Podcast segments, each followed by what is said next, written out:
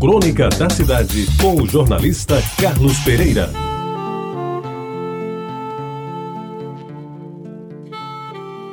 Amigos ouvintes da Rádio Tabajara, boa parte da população de João Pessoa, inclusive alguns adultos bem letrados, não sabe exatamente quem foi Tamandaré. Outros tantos talvez não saibam o que é um busto. Muitos pensam até que se trata da medida dos peitos das missas. Não saber que Tamandaré era o título nobre do Marquês dado ao almirante Joaquim Marquês de Lisboa não é nenhum crime, até porque a cada dia que passa as pessoas sabem menos a respeito da história do nosso país.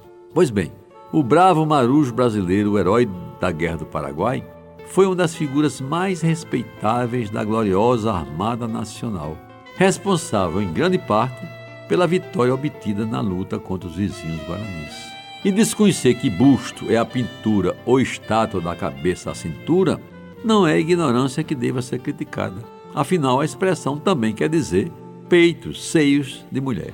A crítica não é ao desconhecimento da significação histórica do busto de Tamandaré, e sim ao uso abusivo do local onde ele está colocado, no final da Avenida Epitácio Pessoa.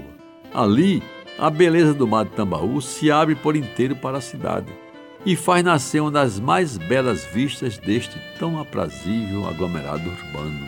Eu acredito que somente a lagoa do Parque Solano Lucena e o pôr do sol do Sanhauá, ou até do Jacaré, têm igual beleza plástica e por isso se constituem nossos cartões postais.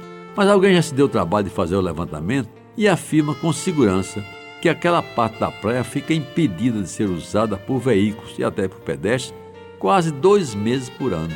E sai a enumerar, são 30 dias para um tal do festa de verão, verão total, coisa que o valha, cinco dias para o Réveillon, dois dias para Iemanjá, cinco dias para encontros religiosos, mais um dia para as mães, um dia para os pais, um dia para as crianças, um para o São Liseu, um para o Dia da Paz, um dia para o Exército, além de oito, como nós vimos ultimamente, para a semana pré-carnavalesca.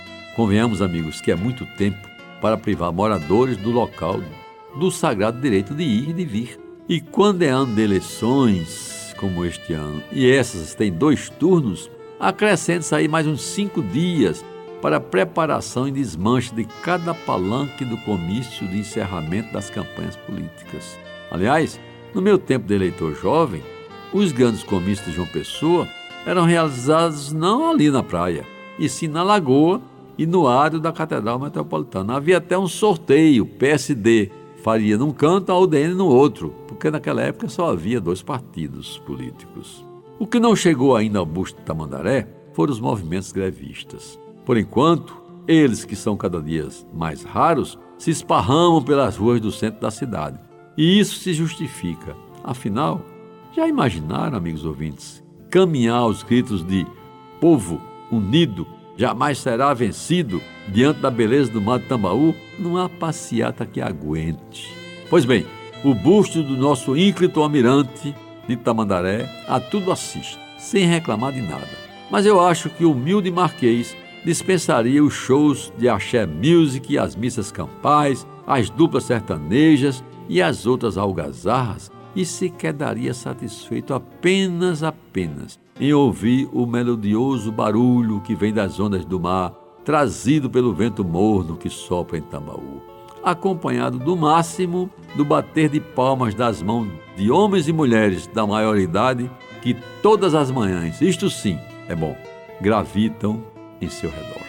Você ouviu Crônica da Cidade com o jornalista Carlos Pereira.